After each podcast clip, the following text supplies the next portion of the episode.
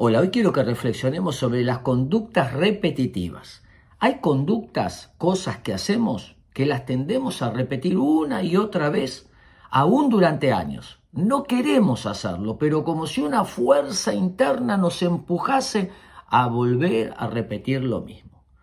Entre las muchas explicaciones y maneras de pensar el tema, hoy quiero compartirles una, la raíz de amargura. Cuando hay una raíz, esa raíz tiende a generar conductas repetitivas. Por ejemplo, algunas de la raíz de amargura, el enojo. Personas que están constantemente reaccionando mal hasta un saludo. Raíz de amargura muchas veces. Personas que son exigentes, demandantes, están enojados y creen que el mundo les debe por alguna experiencia de amargura en el pasado. Otras veces la ofensa. Ojo con lo que vas a decir porque depende de vos cómo yo me voy a sentir. La verdad que me molestó mucho eso que dijiste. Raíz de amargura. Otras, el aislamiento. No me quiero juntar, no quiero estar con nadie. ¿Por qué? No quiero volver a ser lastimado o lastimada.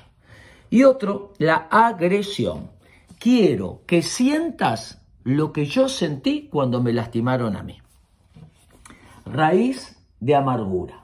¿Qué es la amargura? Una experiencia dolorosa, aún puede llegar a ser traumática o no, donde fuimos desilusionados, lastimados y esa marca que quedó genera conductas repetitivas, frutos distintos a la amargura. Tenemos que ir a la raíz, ver la raíz, sanar, perdonar, sacarnos de adentro, escribir nuestros dolores, decepciones, ¿para qué? Para que podamos ser libres de las repeticiones. Espero que les sirva.